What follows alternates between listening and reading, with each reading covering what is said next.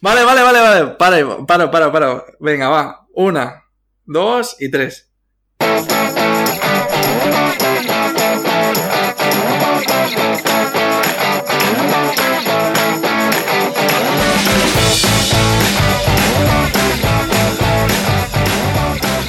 Hola, bienvenidos a un nuevo episodio de Bucle Infinito. Bucle Hoy- infinito. Sí, estoy con Adri que tiene un poquito de delay, pero no es de telecomunicaciones, es de es mental el delay, por lo que veo. ¿Pero qué dices? ¿Pero qué dices? Eh, bueno, hoy somos nosotros dos, como siempre los más importantes de probablemente del mundo del podcast. De todos Eh, los mejores además. Sí, sí señor. Tenemos un montón de compis que, que antes eran amigos, ahora son conocidos. y pronto pasarán a ser desconocidos. Sí, Eh, sí, sí, Pero bueno, ya intentaremos que alguno logre ajustar su calendario. Pero bueno, cierto, hoy cada tenemos... vez me gusta más, ¿eh? Cada vez me gusta más la música. Ah, sí. Cuando la escucho. bien. Estaba bailando aquí en el, en el sitio. Ah, menos mal que no hacemos vídeo. Eh, Eh, ¿Te parece una buena decisión la música que hemos elegido? Eh, la verdad que sí. O sea, es decir, yo pensé que la, la gente le iba a, a odiar. Y sorprendentemente, al contrario de la primera canción, que me dijo todo el mundo, pero qué mierda es ¿Qué esto?". mierda de música? A ver, la Eh, gente no sí. suele tener mucho mucho buen gusto para la música. Eso hay que Eh. ¿lo, lo dices por nosotros o por ellos? Lo digo por ellos. Ah, vale, vale. Eh, no, pero esta canción la verdad que, que me gusta mucho. Eh, Sí. después de, no sé, que te pasaste una hora buscando y Ojalá. eh, le, dimos, le dimos vueltas a, a otras tres o cuatro canciones, esta Sí. sin duda es la mejor. No solo eso, sino que además estamos completamente legales porque la hemos comprado. Joder, mato. La Parece- hemos comprado. No, no, pero es que además esto tiene mucho que ver con el tema del que queremos hablar hoy, ¿no? Es cierto, es cierto. O sea, es decir, sí, eh, porque como todos sabéis, eh, hace tan solo unas horas, eh, Cristiano Ronaldo se acaba de ir a la Juventus. Entonces vamos a hablar todo el podcast sobre ella. Yo me estoy enterando ahora mismo y me... No, Pero no, que nadie se asuste porque no vamos a hablar de eso. Yo no tengo preparado otra cosa. Pues te voy a contar yo algo entonces y, y me vas a escuchar durante todo el podcast. Eh, ¿Qué te perfecto. Vale. Eh, bueno, entonces, eh, ¿de, qué, ¿de qué habíamos hablado? Pues yo pensé que, que habíamos quedado en esto. Además de lo de Cristiano Ronaldo, queríamos hablar de, de una cosa muy importante que es eh, una ley, una nueva ley de copyright o de derechos de autor que se aplicará en toda Europa o, o por lo menos una propuesta de ley para aplicar en Europa sobre copyright, ¿vale? ¿Te sabes O sea, el ¿qué ha pasado igual? Eh, sí, de hecho se llama la ley de por el, eh, por el mercado, digi- mercado digital único. Eso es. Ajá. O sea, esa es la proposición de ley sobre el mercado digital único. Y ha pasado igual de cerca que el meteorito este que, que pasó ante- antes de ayer volando por, Sí. por, deba- por el sur del Mediterráneo. Tal cual, lo que pasa es que sigue ahí latente, o sea, no es que no, es que no hemos, hemos salvado el problema. Sí, A es ver, cierto la- que, que, han- que lo que han rechazado ha sido la primera versión de, de la, de la propuesta de esta ley. Pero bueno, o sea, por lo menos es un paso, ¿no? Eso es. Eh, la ley de copyright a nivel europeo fue actualizada por última vez en 2001. Y desde esa época no se había hecho ningún cambio. Eh, por lo visto, los medios quieren ganar más dinero. Eh, yo supongo que hay un montón de intereses detrás de todo esto, pero bueno, hay- un montón de artículos en los que se, establece la nueva ley de, de derechos de autor, pero hay dos en particular que nos tienen muy preocupados, no solo a, Adri y a mí, sino que deberían preocuparte a ti también como oyente, porque directamente podrían cambiar la forma en la que funciona Internet por completo. Totalmente. Pero, es decir, una de las cosas que, estaba, o sea, que, más vueltas le daba es, eh, sorprendentemente, las leyes europeas, lo desapercibidas que pasan. Eh, nadie, Sí. nadie se preocupa por ellas. Sí, hasta que es demasiado tarde. De hecho, esto se ha votado hace una semana ya. Eh, y el problema es a que día de como que n- estamos hablando. Eso es. Lo que pasa es que, claro, ¿quién le va a dar bombo? Los medios, ¿no? Si los medios están completamente a favor de, de esta ley, nadie le va a dar repercusión. Mientras más desapercibida pase, mejor, hasta que ya Hasta Sí, que haya sí, pasado sí, todo lo ya entiendo. esté aplicada. Pero te voy a poner un ejemplo de esto, porque es que me resultó súper gracioso. Hace un par de días leí un tuit de eh, un, un chico inglés, eh, pues tendré, no sé, o sea, no se ve porque es un vídeo de YouTube y no se sabe si es menor o no, pero básicamente lo que estaba intentando era, eh, pues era un chico a favor del Brexit y estaba intentando quemar una bandera de la Unión Europea. Eh, la, noticia, la noticia resultaba extremadamente graciosa porque ponía el chico intenta quemar la bandera, pero la bandera no se quema. ¿Por qué? Debido a la ley de productos antiinflamables de la Unión Europea. ¡Ah, qué bueno! Entonces, claro, era muy gracioso. Pero, pero todas estas leyes pasan completamente desapercibidas eh, y no nos enteramos. O sea, de hecho, eh, quizás la más sonada fue en ya era unos 10 años cuando aquí se intentó instaurar una constitución europea que fracasó estrepitosamente en todos los países de la Unión Europea. Pero bueno. Sí.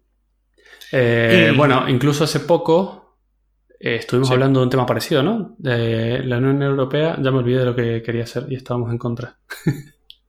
¿De la Unión Europea? ¿Qué dices? Sí. No puede ser. ¿En contra de nosotros? No me acuerdo yo. nunca, nunca hemos estado en contra de...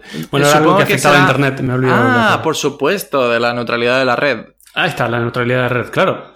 Y eso también había pasado desapercibido hasta último momento y que cuando la gente empezó a entender de qué se trataba ya era tarde y ya lo estaban votando. y De hecho, quedó aprobado.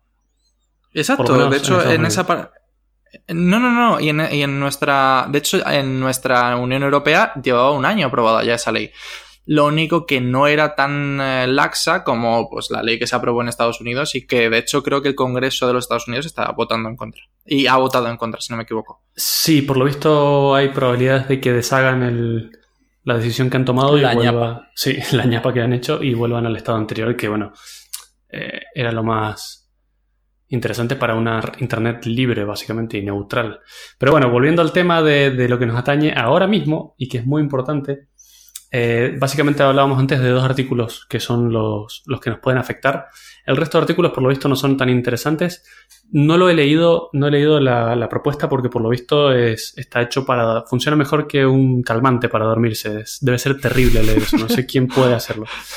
Pero bueno, Yo te prometo que me he- le he dado a bajar el PDF y he tardado un rato en bajar el PDF.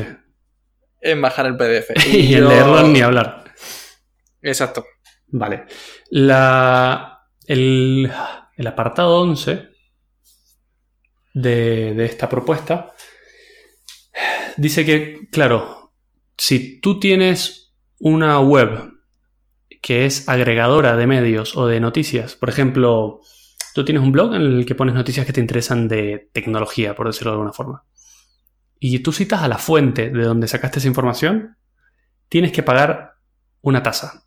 ¿Por qué? Porque estás lucrando con eh, contenido que fue creado por Que no es alguien. Que no es tuyo, exacto. Eh, Espera, espera, espera un momento. ¿De dónde, ¿De dónde has leído esto? De un montón de sitios. No, cállate, joder, que nos van a denunciar. es, No he es dicho que justo, o sea, particular. claro, pero justamente lo que acabas de hacer, que me parece excelente como ejemplo, eh, es decir, si tú hubieses mencionado un sitio ahora mismo, nosotros deberíamos pagar a la gente de ese contenido por, Exactamente. por mencionarlo. Tal cual, tal cual. Lo leí en, una, en un blog, por ejemplo, Sataka o Genbeta. Yo por mencionar esos sitios y mencionar eh, esto, hacer eh, alusión a que ellos han generado ese contenido y yo lo estoy usando en mi, en mi propio contenido, ya estoy violando la ley. ¿Por qué? Porque me estoy lucrando con su contenido.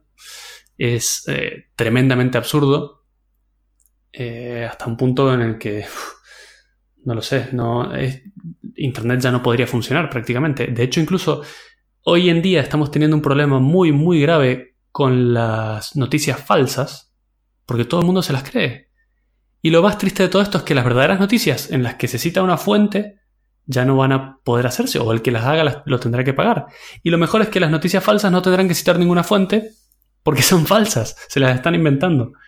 Entonces, solo va a empeorar el problema de las noticias falsas que hay en el mundo y la gente se cree todo lo que lee en Internet. Entonces, Todo. esto es un problema más grave del que, del que aparenta. Totalmente de acuerdo. De hecho, eh, yo me, o sea, me gustaría ponerte en contexto porque nosotros hace bastantes años eh, que empezamos, eh, que, o sea, que intentamos hacer lo mismo que ha hecho la Unión Europea a día de hoy, pero ya llevamos como años de ventaja, ¿no? Eh, con el gobierno de Zapatero, eh, de hecho, se creó una ley llamada la ley, bueno, eh, comúnmente denominada la ley SINDE, que lo que no permitía, o que lo, mejor dicho, lo que permitía era cerrar automáticamente páginas web de enlaces sé que no, o sea, sé que no se utilizaba para el mismo propósito, pero eh, estaba muy ligada a, a, enlaces. ¿Por qué? Porque digamos que contenían esos enlaces una propiedad intelectual que era por lo que venía todo esto. O sea, digamos que era como el origen de esta nueva ley de, de propiedad intelectual, ¿no? Que te, eh, que te impide enlazar contenidos.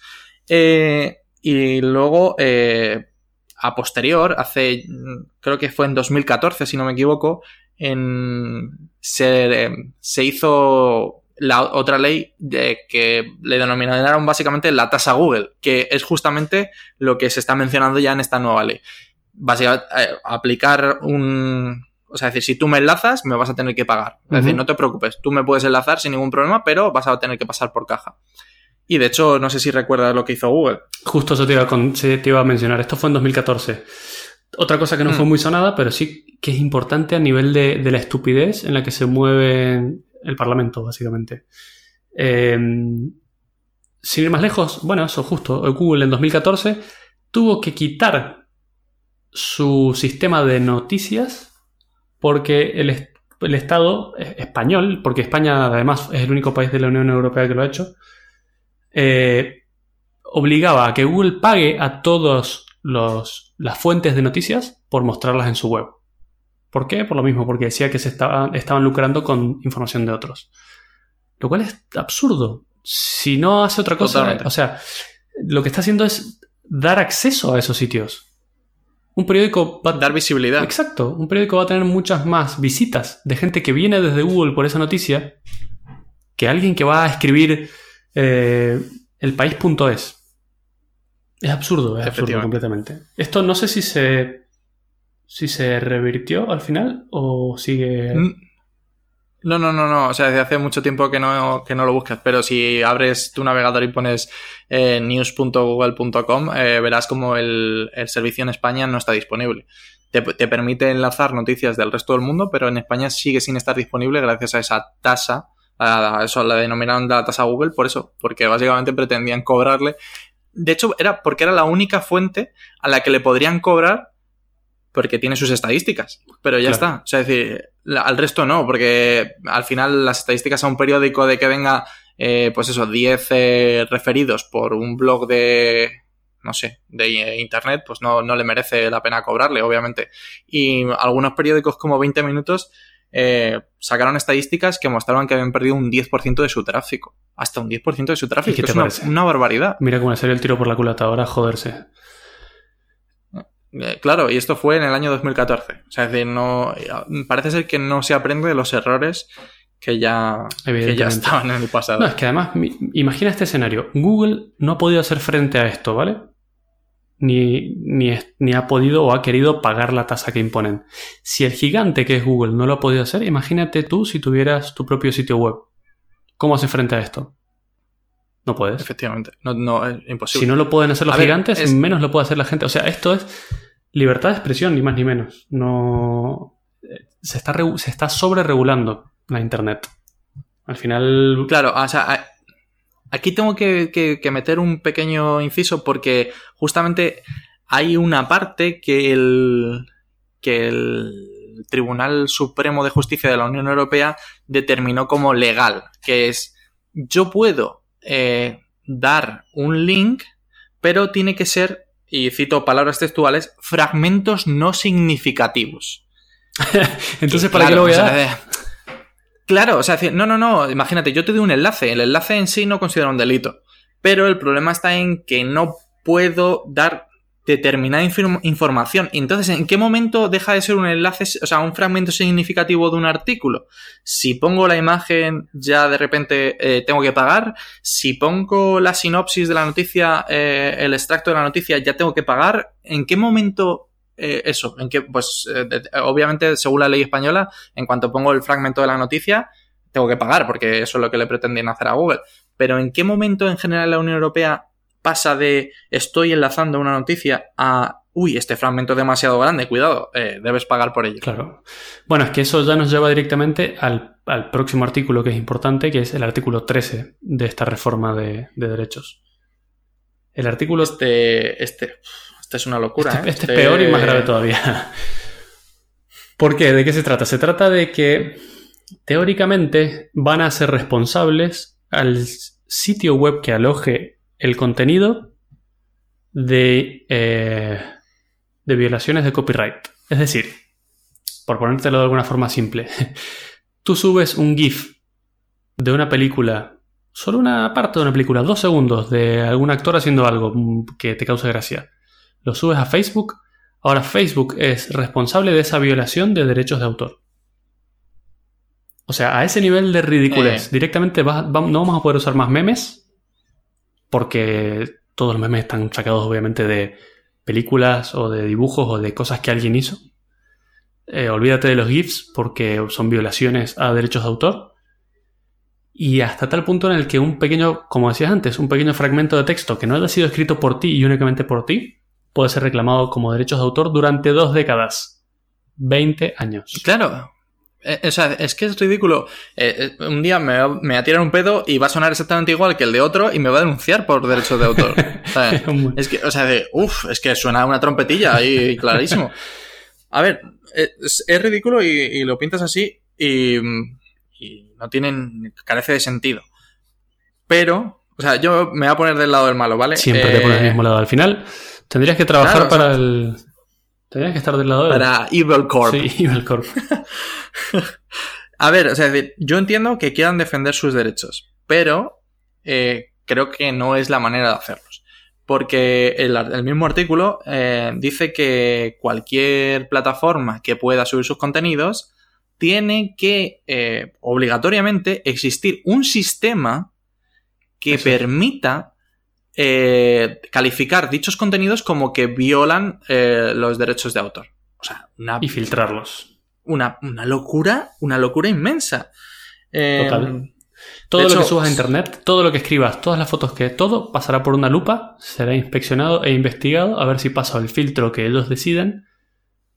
Para luego, recién si pasas eso, quedará subido o... A ver, que esto parece 1984, es increíble. Claro, justo. O sea, es decir, no tiene. Es, una locura de sistema. Para empezar, eh, justamente la, la, crítica de lo, por parte de la, de la, gente técnica ha ido en ese, en ese aspecto.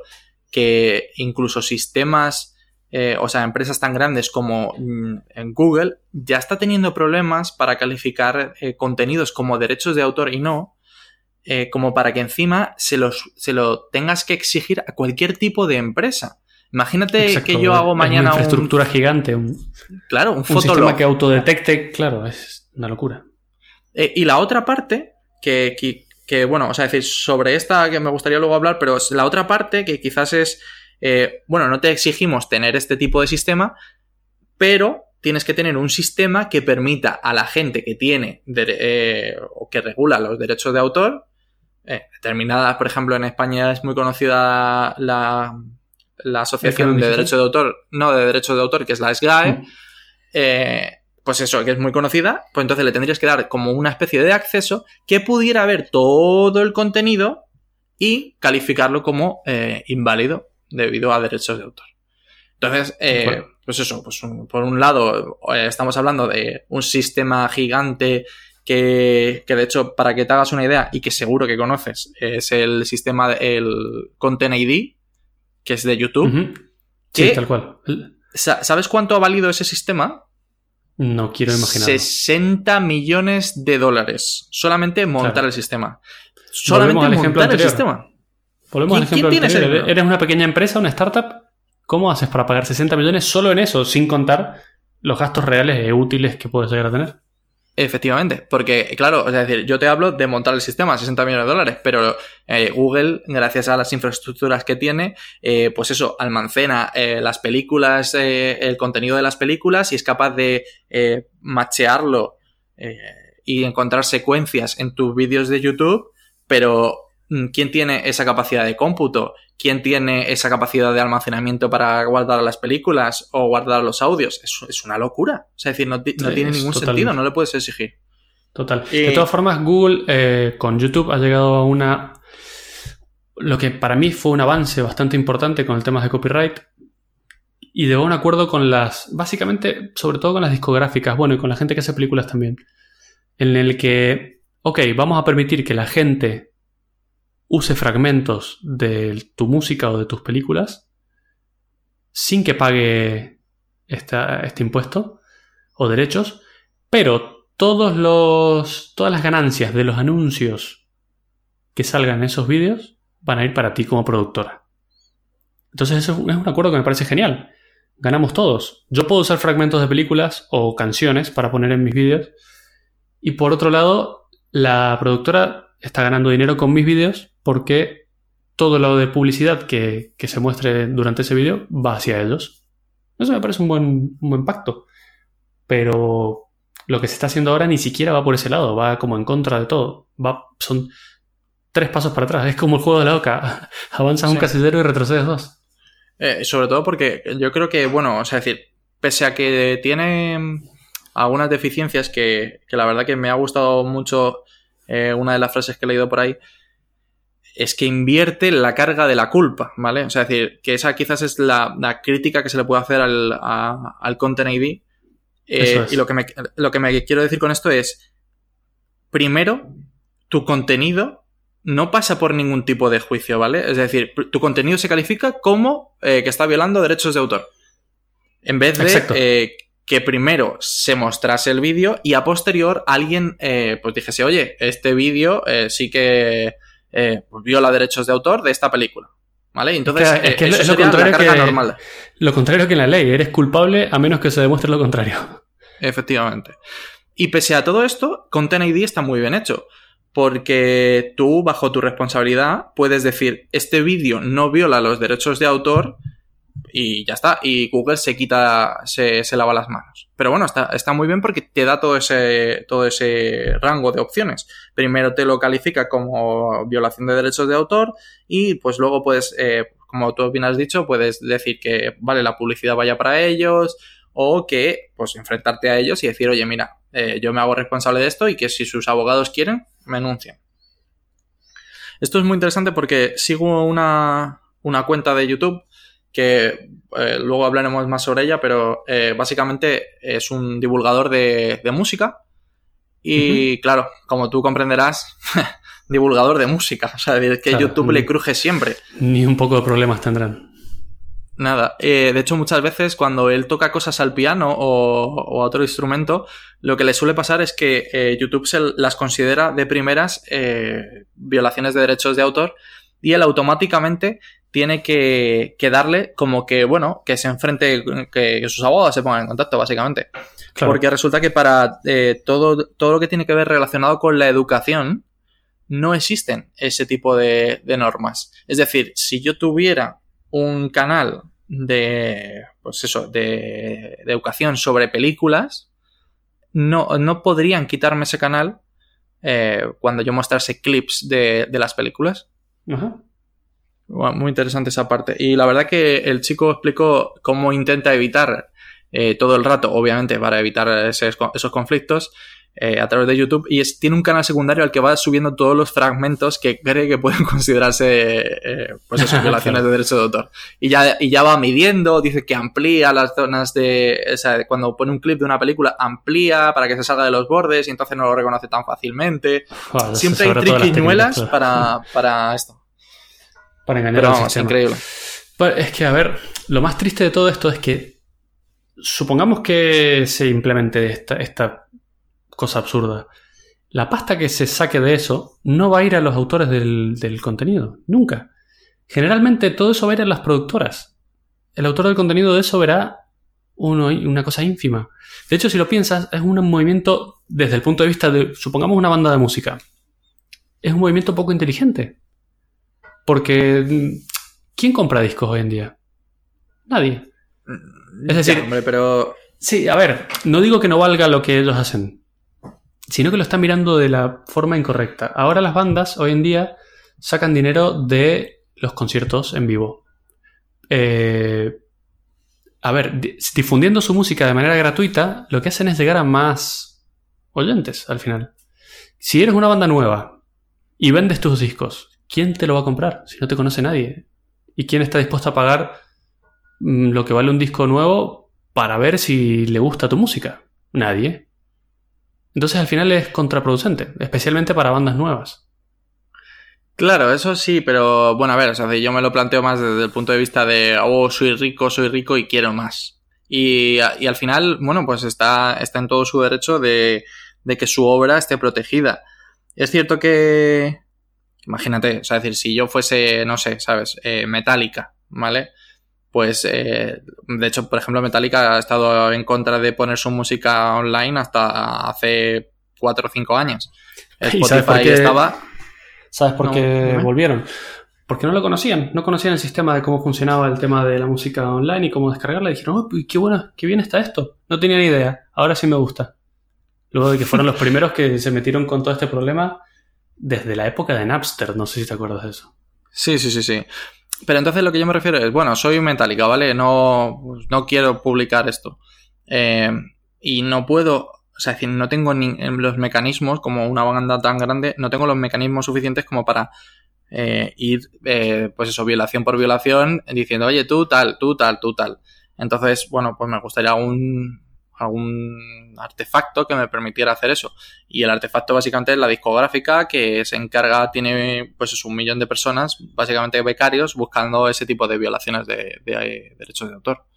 Las discográficas son como, son unos cabrones. Yo los veo como la, la DGT, la Dirección de, de Tráfico.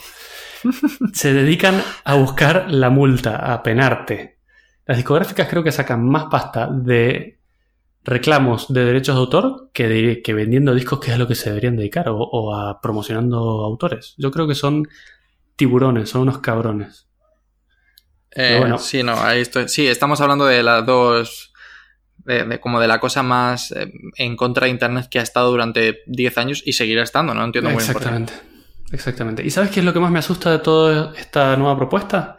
Que la gente que la decide son dinosaurios. No tienen la más mínima idea de cómo funciona Internet. Y ya lo vimos con el, juicio que se hizo a Mark Zuckerberg.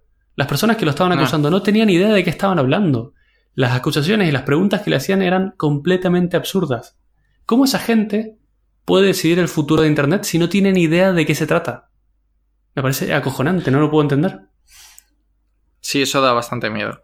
Y bueno, o sea, decir, ya que tiras por ahí, eh, que, que, sepáis que creo uno de los puntos por los que se ha rechazado la propuesta ha sido por todas las cartas, todos los emails, todas las llamadas que han recibido los eurodiputados.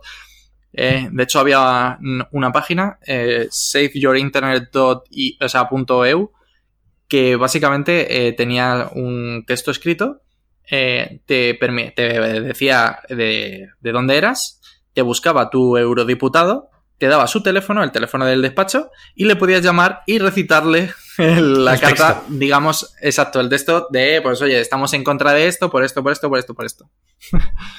muy, muy, muy, muy, bueno. Yo lo, lo, único que hice fue firmar una petición de change.org que no creo que, que afecte mucho, pero cuando yo me enteré, el momento que me enteré la firmé y ya había un millón de personas que la habían firmado. Y esto, ¿lo has visto en algún sitio? Que no sea independiente o que no sea una... O sea, en ninguna gran cadena va a salir esto.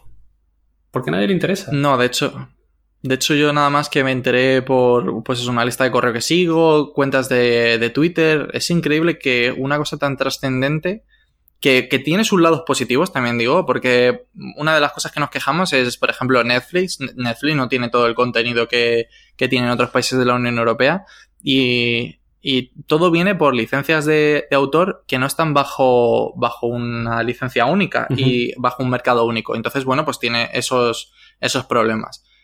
Eh, yo entiendo que, pues, que solventaría también, en este caso, pues el problema de Netflix, que tiene dividido por países, eh, pues es un millón de, de permisos y que yo agradecería eternamente, igual que con la música, igual que pues eso, con otra serie de cosas como pues, ciertas compras, porque lo que no tiene ningún sentido, eh, que de hecho por eso, por eso nace esta ley, y ha salido con estos mierdas, por no sé, pero es, tenemos un mercado único europeo donde no hay ningún tipo de, de frontera. Yo puedo vender a Reino Unido camisetas sin, sin pagar nada, pero en cambio uh, cuidado, eh, la propiedad intelectual ya no es lo mismo. Eso es lo que no tiene sentido y lo que se intenta solucionar con esta ley, pero claro, hecho de una manera muy mierda. Claro, exacto. Es, a ver, que hay problemas de copyright y que los autores se merecen todo lo que han fabricado, pero es que eso no, de eso no cabe la menor duda y eso no está en tela de juicio en absoluto.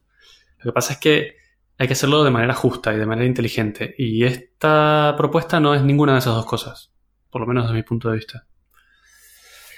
Pues yo lo que quería ahora era, o sea, hay uno, nada más que unos minutos, porque la verdad que es muy descabellado. Pero es, vale, todo esto parece una locura. Pero ¿Crees que habría que regular más Internet? No. Si hay algo que me gusta. Tú eres un liberal ahí, absolutamente, y alegría. Absolutamente. Si hay algo que me gusta de Internet es que casi no hay reglas, o hasta hace poco casi no había reglas. Cada uno es quien quiere, es como quiere, y es. puede poner lo que quiera. Hay total libertad de expresión que ya casi no hay en ningún sitio. Y hay anonimato, lo cual para mí está bien. Eh, pero sí, te, te, estás quedando con los puntos buenos, quizás. Pero, eh, pero por ejemplo, hace, pues eso, el 25 de mayo eh, se aprobó una ley de, de la GDPR, GDPR, sí, la ley de protección de datos a nivel europeo que se ha metido ahí porque hay unos serios problemas a nivel de anonimato en, la Unión Europea. O sea, aunque tú pienses que eres anónimo navegando por Internet, en realidad no lo eres. No, no, en absoluto. En absoluto.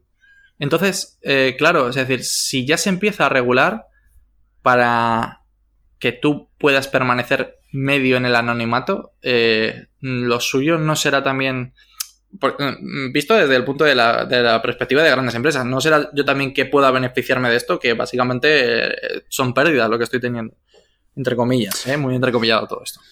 ¿Sabes lo que hay que hacer? Yo creo que ya estamos, ya estamos tardando en hacer una Internet nueva otra, separada completamente de, esto, porque por, eso, porque se están metiendo a regular, se están metiendo a intentar sacar pasta de todo, se están metiendo a controlar, se están metiendo a, a verte con lupa todo lo que haces.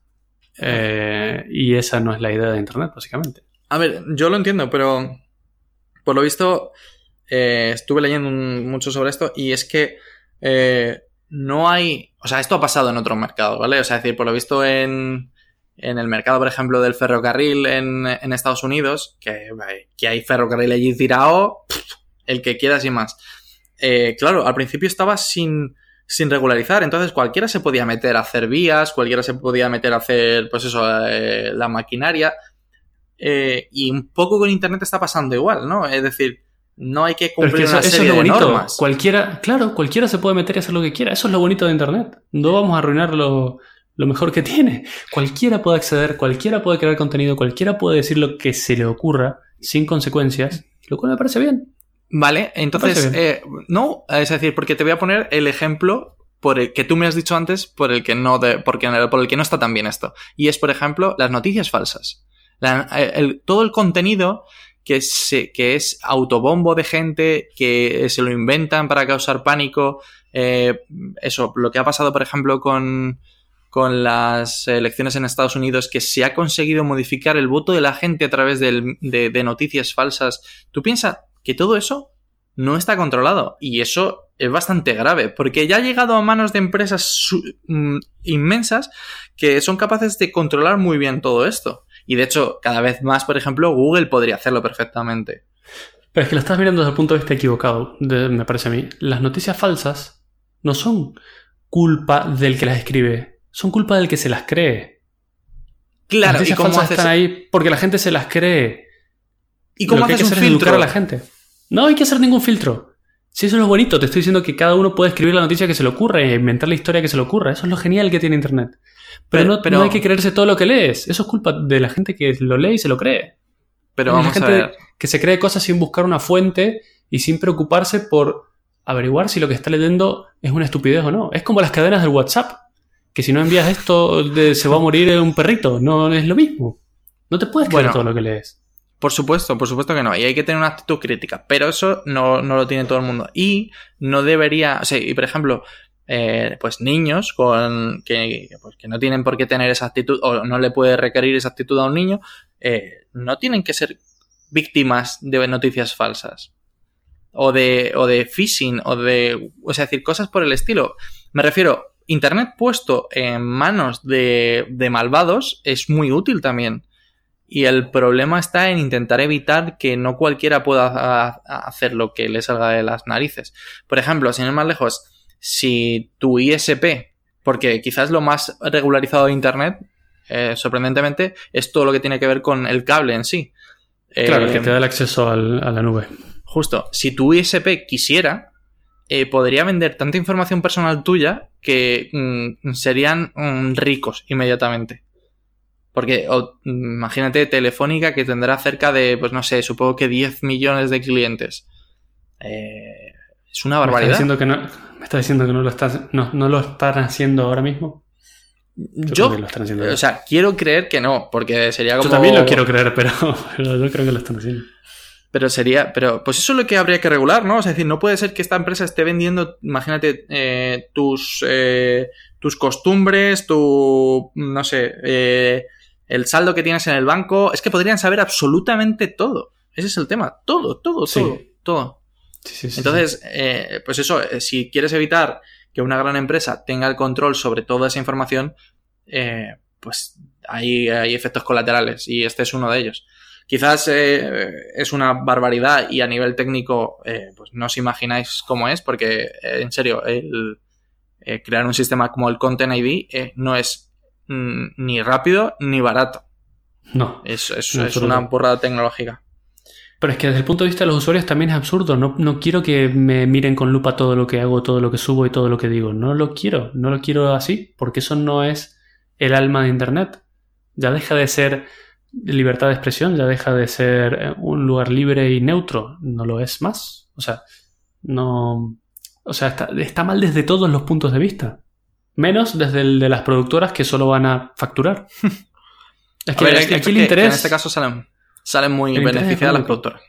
Claro. Mm. Pero, pero, ¿cómo evitarías, por ejemplo, que pasen cosas como, pues eso, como lo de Cambridge Analytica? Ah, bueno, no, pero eso, es distinto. Eso es distinto porque hay que hacer auditorías a las empresas, especialmente las que comparten datos.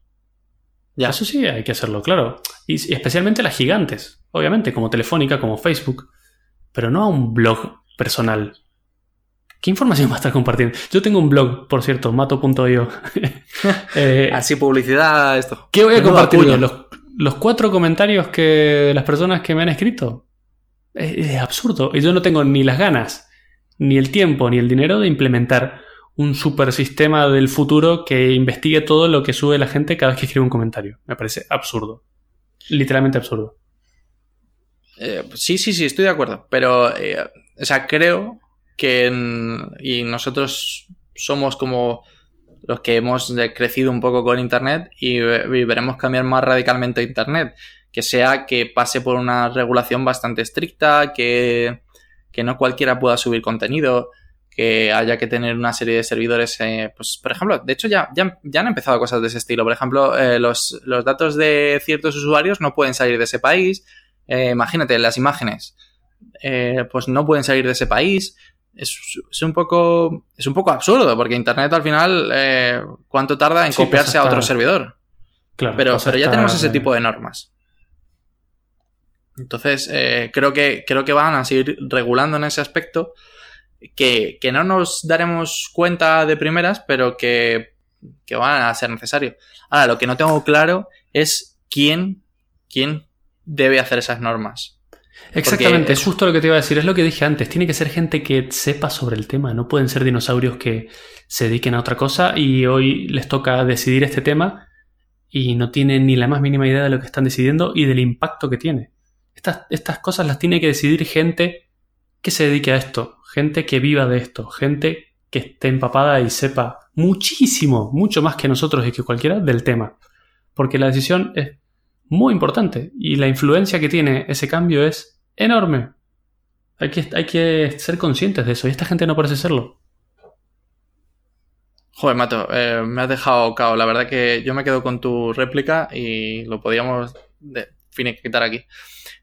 Eso es. Porque Dígale no al, ¿eh? a 1984. Exacto. Bueno, es que solo una anécdota. Es que me, resultó graciosísimo. Que sepas que hace un mes o así despidieron al director digital del corte inglés. Y eh, bueno, es que, claro, justo, no, porque el tío tenía una edad considerable. De hecho, justamente viene por los dinosaurios que acabas de decir. Eh, no tenía móvil. Ah, bien, y era el responsable del director digital. Efectivamente, no tenía móvil. Cuando se iba a comer fuera, lo ponía como ejemplo, decía a qué restaurante iba a comer para que le pudieran llamar allí. Qué grande. O sea, estamos hablando de 2018. Palomas mensajeras. Sí, o por código Morse te paso por el nombre del restaurante en el que voy a estar. Increíble. por eso tienes razón y me quedo con tu opinión sobre sobre quién tiene que regular Internet. Vale. Pero bueno. Eh, nada, el oyente, lo que puedas hacer al respecto, si, si, puedes, si entras en change.org, vas a encontrar una petición que puedes firmar. Firmarlo es simplemente escribir tu nombre, tu mail y ya está. Y cuentas con una persona que está en contra. Mm, hará mella, hará mucho, hará poco, no importa. Tú has hecho tu parte y lo que has podido. Eh, hagamos lo, lo, posible y lo imposible para que no nos tengan de los huevos. Eh, Internet es un lugar libre y debería seguir siéndolo. Y bueno, vamos a cambiar de tema, ya hemos hablado lo suficiente, supongo, sobre esto. Viene la música de separación de temas.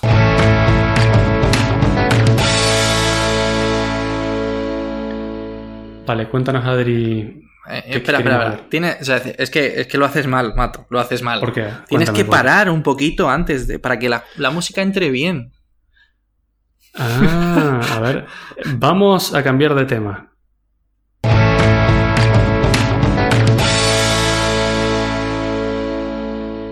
¿Cómo lo ves? ¿Te ha gustado más? Ahora sí. Perfecto. Voy aprendiendo, voy aprendiendo. Cada, cada episodio aprendo algo nuevo. Es que eh, nuestro productor no es esto. No es exactamente una joya.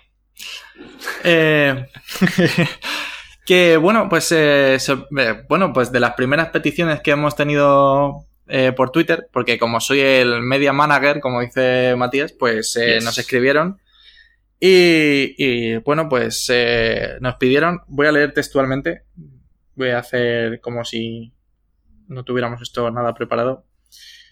Eh, pues eso, eh, nos pidieron que estaría bueno escuchar qué recursos de información consideramos valiosos. Canales de YouTube, blogs, blogs a día de 2018, pero bueno, medios o perfiles de, de Twitter o así. Y bien, pues bien. gracias Santiago Marrone que, nos ha escrito. Y. Para pues que nos una petición podríamos responderla, ¿no?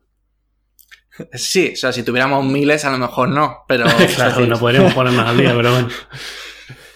Eh, Venga, vale. pues empieza tú. Venga, dime a alguien que, no, que no sepa. Bueno, a ver, para empezar, pocos blogs leo. Mm, básicamente los pocos que leo los leo en un, justamente en un agregador de noticias que se llama Feedly, eh, en el que, bueno, tú pones todos los blogs que te interesan y él te va mostrando todo junto en un solo sitio para que no tengas que ir uno por uno. De todas formas, mm, de esos no, no veo mucho. Hay uno que me gusta especialmente y al que sigo volviendo de vez en cuando, que se llama hackaday.io, en el que se, bueno, se muestran proyectos de software, proyectos de electrónica. Es súper interesante eh, a ver, todos los que mencionemos los vamos a poner luego en, en las notas del, episodio y supongo que los compartiremos por, por Twitter y por Facebook si nuestro media manager lo, considera correcto. Ah, pero en serio, es decir, tenemos que borrarnos la cuenta de, Facebook ya porque no, no, no Va en contra de nuestros principios últimamente, ¿no? Sí. Vale.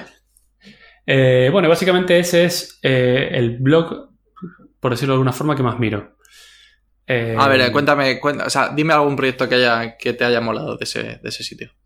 Bueno, en No me digas, espera, espera, espera, no me digas que es de donde has sacado la idea de la Game Boy. Sí, señor, exactamente, ese te iba a decir. ¡Boom!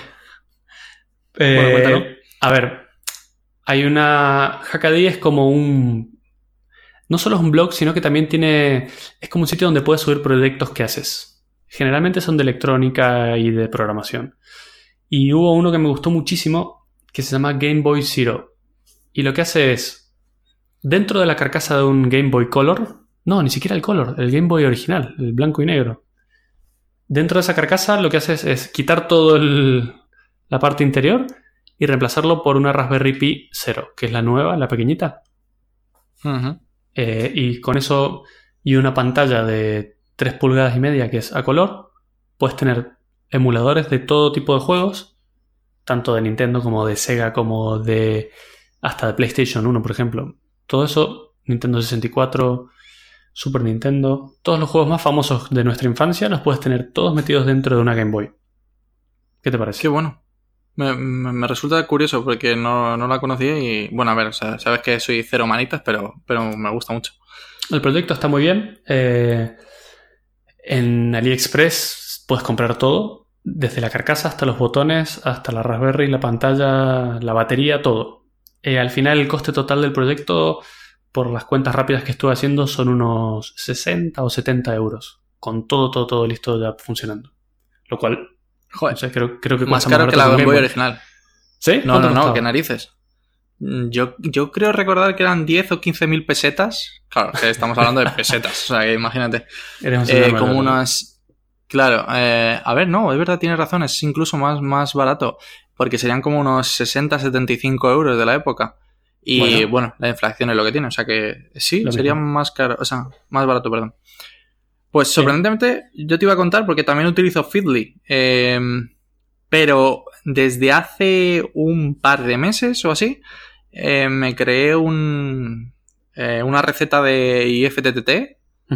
Que yo creo que hemos hablado una vez de la página en, el podcast. Básicamente es una página que, nos permite, pues, a ciertas acciones eh, realizar, pues, conecta páginas o conecta Telegram con, con Fieldy en este caso y tal.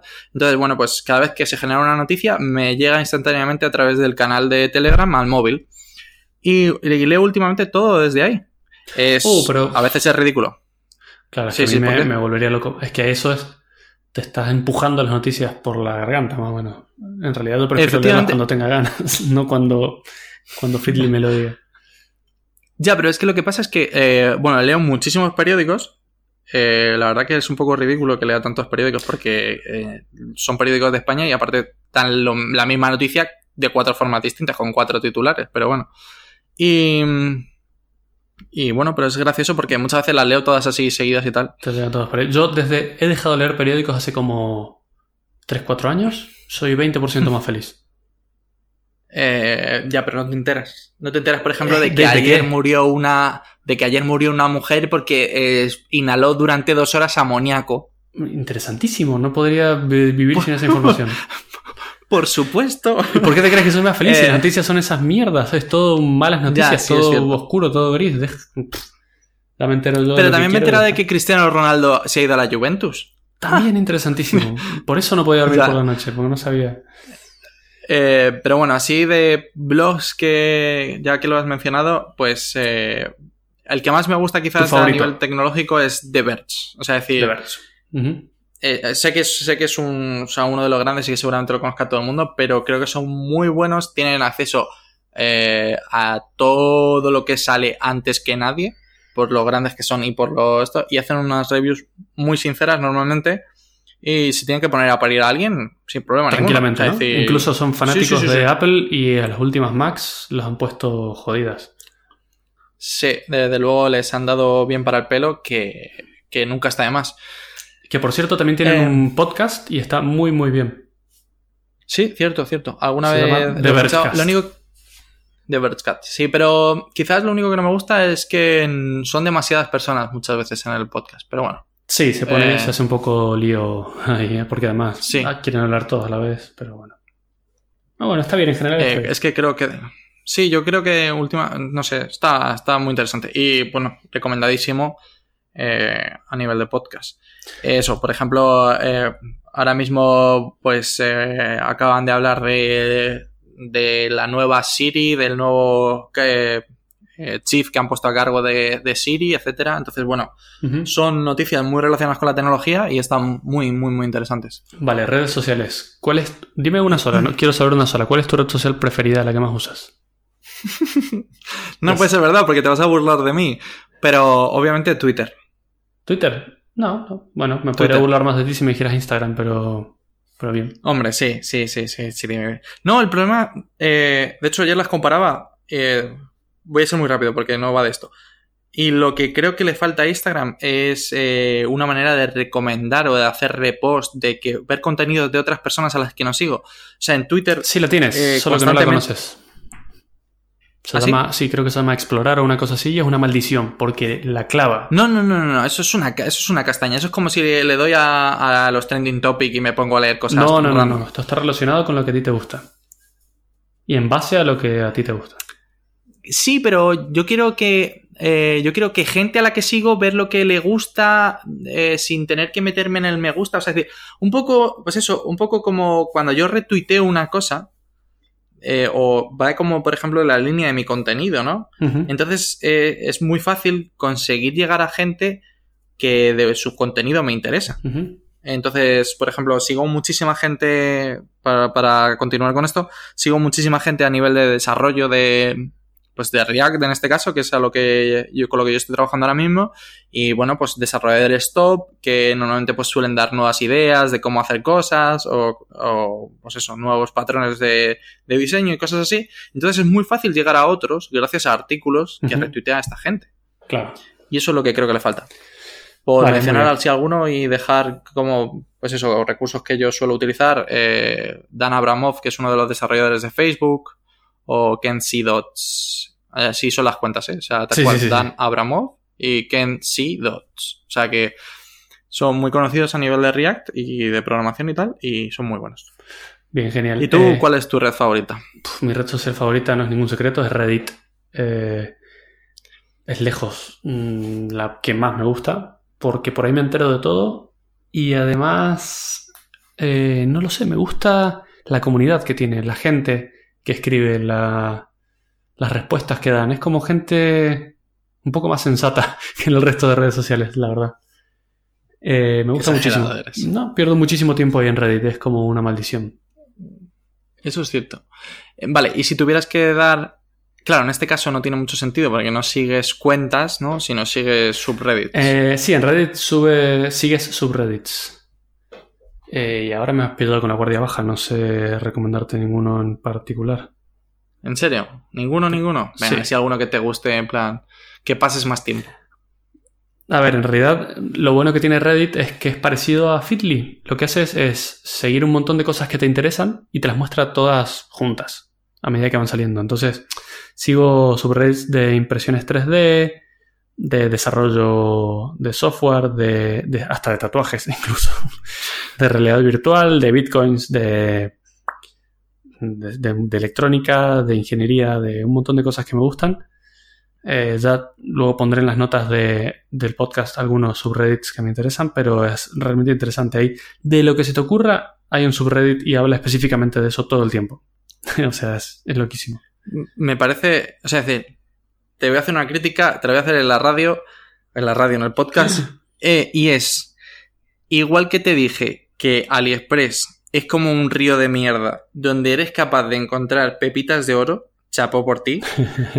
Reddit me parece exactamente la- la- el, la- el mismo anagrama, ¿sabes? O sea, yo veo un río de mierda donde de repente hay cuatro o cinco posts que puedo sacar eh, fruto, ¿sabes? Que Vale, eso, eso es porque no lo has filtrado a tu gusto. Es un arte. Es un arte. Pero sí, pero no, está muy, muy bien.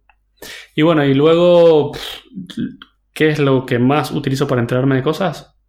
YouTube. YouTube ahora mismo es mi nuevo Google. Cada vez que quiero saber de algo, ya no lo busco en Google, lo busco en YouTube. Porque alguien ya lo hizo, porque alguien ya lo compró, porque alguien me lo va a mostrar con una review honesta. Y nada, YouTube for the win. Lo, paso muchas horas mirando YouTube. Sí, la verdad que, que yo también, eh, pero absurdísimo, porque aparte creo que sigo tantos canales que no, me- o sea, es decir, no me da tiempo a seguir su contenido. Sí, sí, a mí tampoco. Bueno, pues, eh, a ver, Si me tuvieras que decir el canal del que más vídeos has visto, ¿cuál sería? Uf. Que bueno, ¿no, ¿no estará esa información en YouTube? A lo mejor, No, ya lo eh, estaba buscando yo también. ¿En serio? Sí, pero no, no, no hay, ni- o sea, es decir, nadie te dice, has estado siete horas viendo este canal. No, no lo hay. Estaba mirando el, el histórico, pero no hay nada parecido. No hay nada. Vale. Si tuviera que decirte uno, sería Tested. Tested, Tested. Ah, qué bueno. es, sí, es un canal de. Básicamente el Colorado de Mythbusters, que se llama Adam Savage, eh, ya no trabaja más en Mythbusters, ya no se hace más Mythbusters. Entonces lo que se ha hecho es no solo este canal de YouTube, sino también un blog que está muy bien, se llama tested.com, volviendo a los blogs. Eh, y a ver, este tipo lo que hace es cosas, eh, fabrica cosas, es un maker.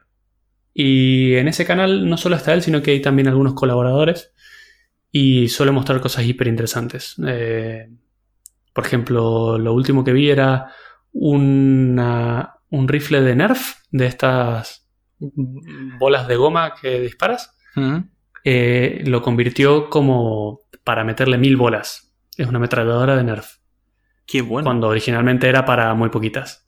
Y además lo pintó y lo modificó para que parezca un rifle de verdad. Este tipo trabajaba en, en ILM, Industrial Light and Magic, que son los que hacen los efectos especiales de Star Wars. Oh, qué bueno. Sí, y él trabajó en varias Star Wars haciendo naves, maquetas de las naves espaciales, de las Star Wars viejas. Entonces este tipo sabe modificar muchísimo las cosas, sabe pintarlas, sabe darles efectos como que eh, el clima les ha pasado por encima y nada, es súper interesante todo lo que hace. Esa es lejos probablemente el canal que más vea y además tiene mucho contenido y van agregando un montón muy seguido. Súper bueno. Qué bueno. Eh, de hecho, lo, está- lo voy a buscar y me lo voy a apuntar porque me mola mucho cuando la gente hace cosas. Eh, Sí, como yo soy cero, pues soy cero para Claro. esto, pues por lo menos verlo Bueno, hacer. siguiendo en, en ese. En ese. En esa categoría. Tengo un par más, por ejemplo, Simone Giertz es una chica que Ah, ya sé cuál es, curiosamente sí ahora trabaja para Tested, pero es The Queen of Shitty Robots. Es como la Hmm. reina de los robots de mierda. Eh, fabricaba robots muy malos, lo sigue haciendo todavía y tiene un canal muy interesante en YouTube. Sí, Eh, ahora ese- ya trabaja para Tested y también sale con ellos. Joder, ese era muy gracioso. Ese le, le he visto de todos los robots. De hecho, seguro el que todo el mundo habrá visto es el robot de que le da los cereales, creo que es, ¿no? O la sopa, no recuerdo Sí. exactamente. Que se puso. O el que te vamos, cepilla los dientes. Ese también, sí. Muy bueno. Eh, y bueno, obviamente todos con resultado totalmente desastroso. Tal cual. Es justo lo gracioso de esto. Bueno, luego sigo algunos que hacen cosas de electrónica, como Great Scott o Sean Hodgins. Son eh, personas que hacen proyectos de electrónica y te muestran paso a paso cómo los hacen y te explican un montón de cosas eh, súper interesantes. De hecho, hay uno que se llama Ben Eater que te explica paso a paso cómo hacer una especie de ordenador de 8 bits eh, con, con cables y chips. Y te No. muestra y te explica todo eso en una serie como de 16 vídeos. Súper interesante. Ya Pero dejaré qué- también qué el, locura. el link. Sea, Sí, sí, el- sí, sí, lo digo-. Lo digo porque yo en su momento en la universidad hice aquella, aqu- la, o sea, la parte que hace los cálculos matemáticos en una plaquita y ya quería suicidarme. Entonces, Ah, no, si vieras el tamaño que tenía esto, Claro. bueno, ya lo verás en el canal de este hombre. Luego sigo a uno que se llama Strange Parts, que seguramente sabrás de él porque es el tío que se fabricó un iPhone. Ah, con sí, sí, sí, partes. sí. Es verdad, es verdad. Que se fue a China, compró las partes y se lo hizo. él. Exacto. Por lo visto, por trabajo, él vive ahí en China y va muchísimo a los mercados estos mayoristas de, de repuestos de electrónica. Entonces, se compró la carcasa por un lado, la pantalla por el otro, el motherboard por otro, la memoria por otro, y se montó un iPhone original, porque son todas cosas originales. Al final son de la misma fábrica que los hace, pero por la mitad de precio. Efectivamente. Y este mismo tío también, no sé si te acuerdas que en el iPhone 6 o el 7 fue que quitaron el... En el 7. En el conector 7 del fue el que el quitaron. 7. Exacto. Vale, este se compró un iPhone 7 y le puso un conector de auricular. Y Hmm. demostró que no era por problemas de espacio ni nada, lo tiene funcionando. Y te Bueno, muestra el todo tío- como lo hace paso a paso. Eh, Ese, ese vídeo sí que lo he visto entero y, y recuerdo que tuvo ciertos problemas. Y de hecho se pasó como tres meses buscando todas las piezas necesarias para, para hacerlo, para ajustarlo y tal. Es que sabes lo que me gusta, que él no se dedica a eso, no es su fuerte y él va aprendiendo en el camino, se equivoca un montón de veces, rompe y quema un montón de cosas, pero va aprendiendo a la medida que hace los vídeos. Entonces está muy bien porque no es, te demuestra que cualquiera con un poco de ganas puede hacer lo que sea, si te gusta. Entonces bueno, me gusta bastante ese. Me encanta porque, eh, o sea, en un momento has definido todos tus gustos. Básicamente electrónica y hacer cosas. Sí, sí, sí, sí, tal cual, tal cual. es verdad, es verdad, es verdad. Eh, bueno, tengo un montón más. Algunos de uno que se llama Computer File, que es eh, explica algoritmos de, de ordenadores, de cómo funcionan. Eh, otro que se llama Electroboom, que es un tío muy gracioso que hace cosas de electrónica también y te las explica. Smarter Everyday. Eh, ese es un canal muy Ah. famoso. Es que me suena un montonazo. ¿Te suena? Eh, Sí, A ver, es casi del mismo tío que hace el podcast de No Dumb Questions. También muy recomendado. Ah, ya, ya, ya, ya recuerdo ahora. ¿Sabes quién es? Sí, sí, sí. sí. Eh, el tío es un ingeniero que se dedica a fabricar misiles para el ejército de Estados Unidos y en su tiempo libre hace cosas de ingeniería súper interesantes y te las explica. Me parece muy bueno, muy interesante también. Este fue el que hizo el kart o el monopatín No, con un... co- no, no, no. Ese, Ah, ese es otro. También está en la lista, se llama Colin Furse. es verdad. Un crack. Ese es un Estaba inglés que está loquísimo y hace de todo. Y bueno, y como algo distinto de todo lo que te he contado, hay un canal que me gusta mucho de un chico que es portugués, se llama Mini Music. Y lo que hace es covers, principalmente de Green Day, que es una banda que me gusta muchísimo y por eso llegué a él.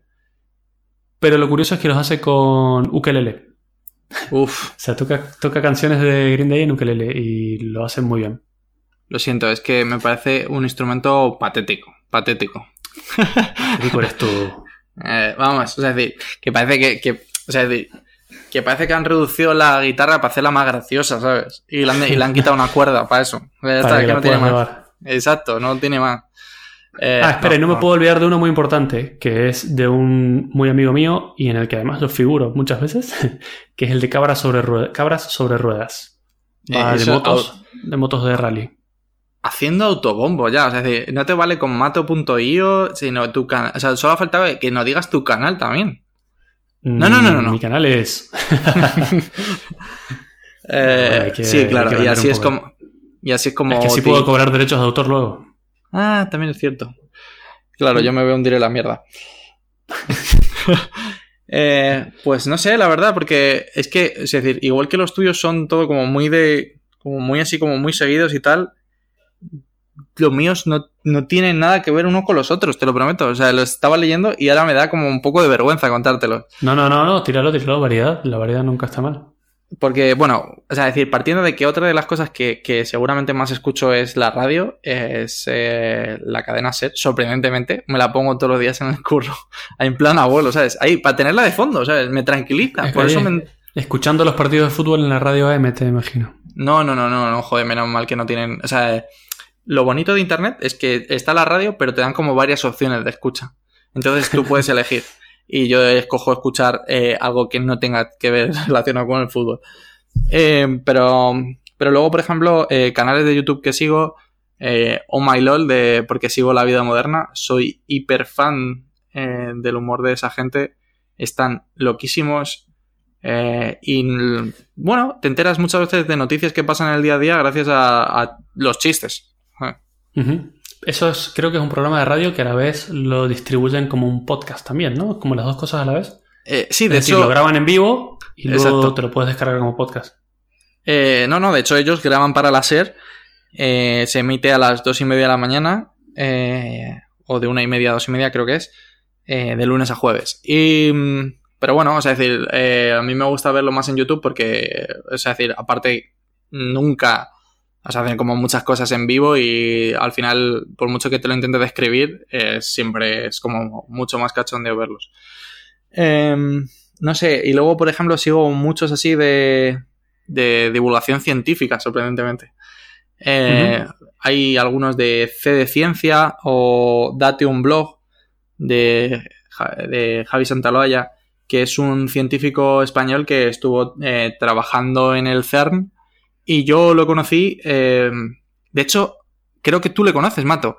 ¿No fuimos juntos nosotros a, Big Bang. Sí.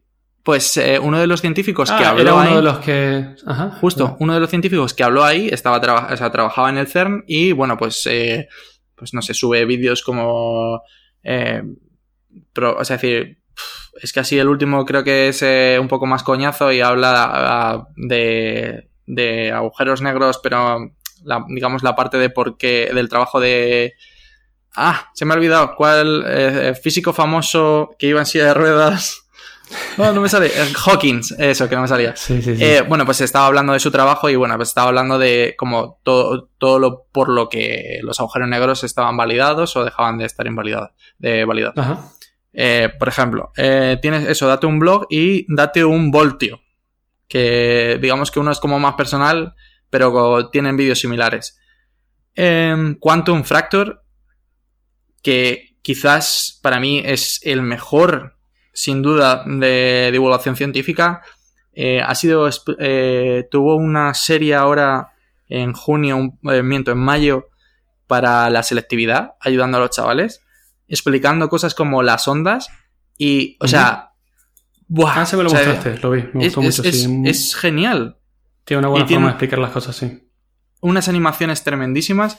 Y de hecho, el último vídeo eh, ha sido como contar eh, con una mano hasta 486. Ah, qué bueno. Eh, básicamente, bueno, pues haciendo un. Unas. ah, un sistema numérico ternario, sería. Pues sí, binario, Ajá. ternario, supongo. Con los dedos. Pues igual que el binario, seguro que te lo sabes, ¿no? Con las posiciones de los dedos y tal. Pues genial, ese, ese muchacho explica. eh, es una barbaridad y ojalá se dedicase nada más que a ello. Y le pudiera dar dinero de Y alguna pudiera manera. vivir de eso, ¿no? Sí, porque, bueno, de hecho creo que ha conseguido llegar a los 200, al 200 o 500, no lo sé. A ver, déjame ver porque me daría un poco de Quantum Fracture. Eh, a lo- perdón, a un millón de suscriptores. Y Ah, bien, solamente un tiene en el canal 90 vídeos. De hecho, mm, sé que hace eh, colaboraciones con, con los canales de la televisión y tal para contar pues la ciencia de las películas y tal. Y, pero buenísimos. En general, eh, de hecho, lo que más recomiendan es eh, sus animaciones. Son una pasada. Eh, bien. explicar Es que, cómo. Dime. Y siguiendo en esa línea de, de divulgación científica y animaciones, hay uno súper interesante que siempre recomiendo que se llama, a ver si lo puedo leer bien. Eh, se llama algo como Kurzgesagt. ¿Qué? Kurzgesagt. ¿Qué es eso? eh, que en inglés significa in a nutshell. Eh, ¿Lo conoces? Son Mm. No, no. animaciones que explican un montón de cosas. Por ejemplo, el último que, que vi explicaba la teoría de cuerdas de Oh, física bueno. cuántica. Ah, ese justamente también tiene un vídeo, Javier Santolaya.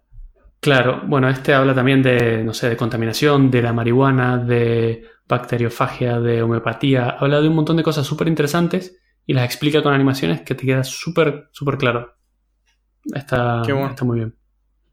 Em, de hecho, bueno, o sea, sí, so- solo por hacer un pelín más de, de publicidad a Crespo, que es el tío que lleva Quantum Fracture, eh, desmontó de una manera súper bestial eh, el terraplanismo, pero, pero genial, ¿eh? Es decir, de hecho, eh, dice básicamente en el vídeo que eh, suponiendo que todas las cosas que dicen son ciertas, ¿vale? Como, pues eso, explican la gravedad como que la Tierra está en un plano y que sigue subiendo infinitamente y cosas así, ¿vale? Claro, justo. Dice, vale, aceptando todas las barbaridades que estoy diciendo, ¿por qué en el polo norte se ven las estrellas girar en un sentido y en el polo sur hacia el otro? Claro, Se acabó, se acabó discusión. Ah, Genial, o sea, es decir, de hecho, eh, bueno, otro de los otro de los canales que es divulgación guiño guiño científica es eh, eh, Oliver, joder, no me sale el nombre, es Oliver Ibáñez, eso es. Bueno, es un iba a ser más, más sutil, pero es un idiota que básicamente que, que afirma que la Tierra es plana y que nos están... Y básicamente me lo pongo porque es muy gracioso el tío. O sea, es decir, no tiene nada que ver. De hecho, mm, eso tiene un par de vídeos intentando defenderlo y la verdad que me río muchísimo. Bueno, genial. Em, bueno, así eh, parando. Bueno, el último de divulgación, que es eso, Jaime Altozano, que es el que os he explicado de la música y que tiene mm, verdaderas obras maestras de vídeos como el análisis de, de bandas sonoras como El Señor de los Anillos, Star Wars. Eh, te explica por qué nos gusta la música. Eh, no sé, tiene infinitos vídeos que, que, merecen totalmente la pena. Eh, y nada, así un poco. Es que luego tengo cosas como canales de ajedrez. Sorprendentemente juego a la. O sea, jugar al ajedrez es de friki, y ver vídeos de gente jugando al ajedrez es más de friki todavía. ¿Qué dices, tío? Eh, bueno, puede que un poco. Eh, pero bueno, sí, básicamente eh, me parece muy interesante porque analizan las partidas, pues, de últimas de los grandes maestros y cosas así. Entonces, bueno, pues eh, hay un especial que se llama Agat Mator, ¿vale? Agat Mator. Y eh, la verdad que no sé de dónde es. Eh, obviamente el canal es en inglés. Es del este de Europa por el acento, no lo tengo nada claro de dónde es, pero analiza las partidas muy bien, las hace muy entretenidas, incluso para que cualquier persona no conociendo ajedrez, eh, o muy poco del ajedrez, porque muchas veces eh, explica pues hasta el último detalle, se puede, puede seguir los vídeos. Y gracias a eso creo que es por lo que ha llegado a los 200.000 suscriptores. para un tipo que explica cosas de ajedrez, 200.000 suscriptores es un número, ¿eh? Es muchísimo, tío. O sea, es decir, muchísimo. Y bueno, o sea, es decir, y ahora últimamente, pues de las cosas que me quedan, eh, sigo un millón de canales de, de YouTube de Airsoft. Ah, bueno, eso no lo mencioné, pero sí lo sigo varios también. Sí, sí, sí. Bueno, creo que lo mencionamos el último día, eso. Silo, No Bridge y, tal. Eh, sí, tal cual. Eh, ya lo dijimos en el episodio anterior, estamos súper metidos en el Airsoft. Vamos todos los domingos. Eh, y bueno, al final, por una cosa o por otra, terminas viendo en, YouTube estos dos tíos que son unos astros. Cuéntame lo que me habías dicho de Bridge, que era que hacía entrenamiento real. Ah, bueno, es que eh, lo tengo a medias. Es un, son una serie de 12 vídeos donde pues él se va 15 días a, a entrenar el entrenamiento que reciben los eh, francotiradores de Austria, porque él es austriaco.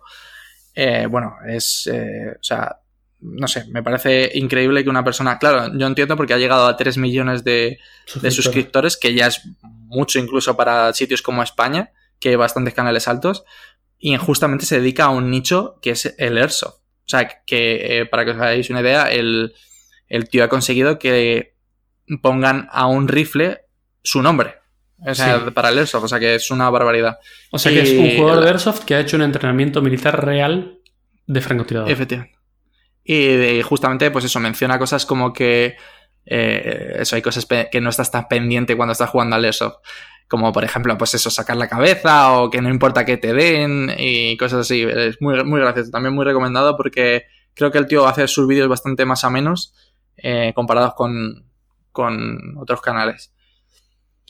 Y bueno, yo la verdad que de YouTube sigo muchos, pero así que, no sé, alguno de, de cine y tal, que también soy hiper fanático del cine, eh, pues de de cómo, por qué las pelis son tan buenas. Por ejemplo, por qué Star eh, se llama Indie Morgul.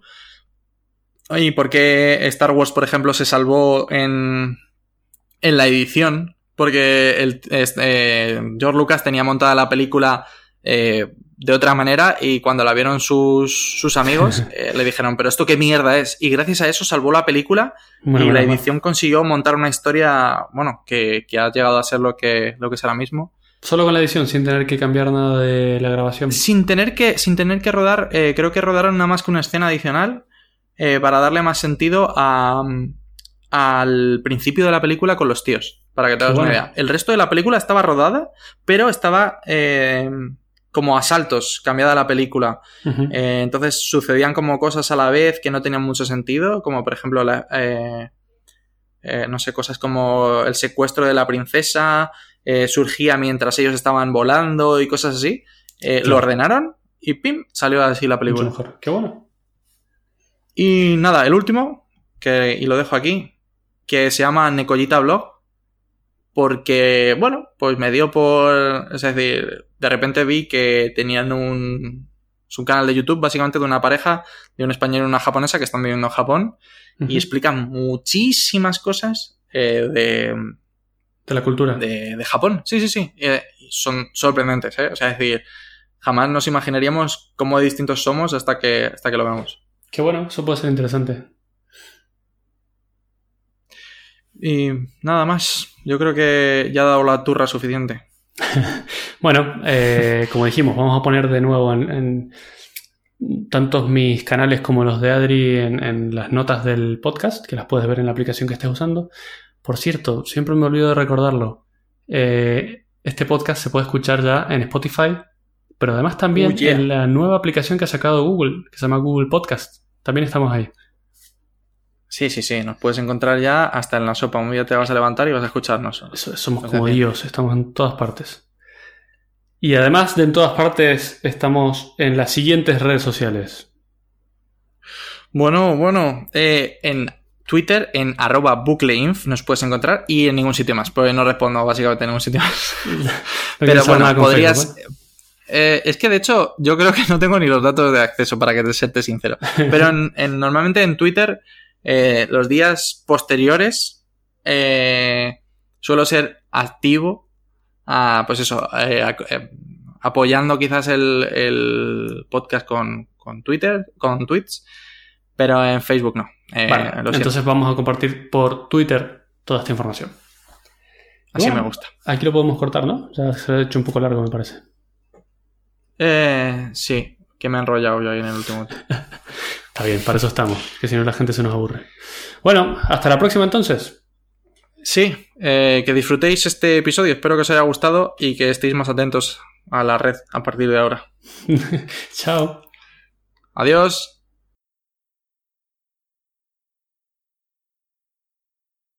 Joder, qué gilipollas soy.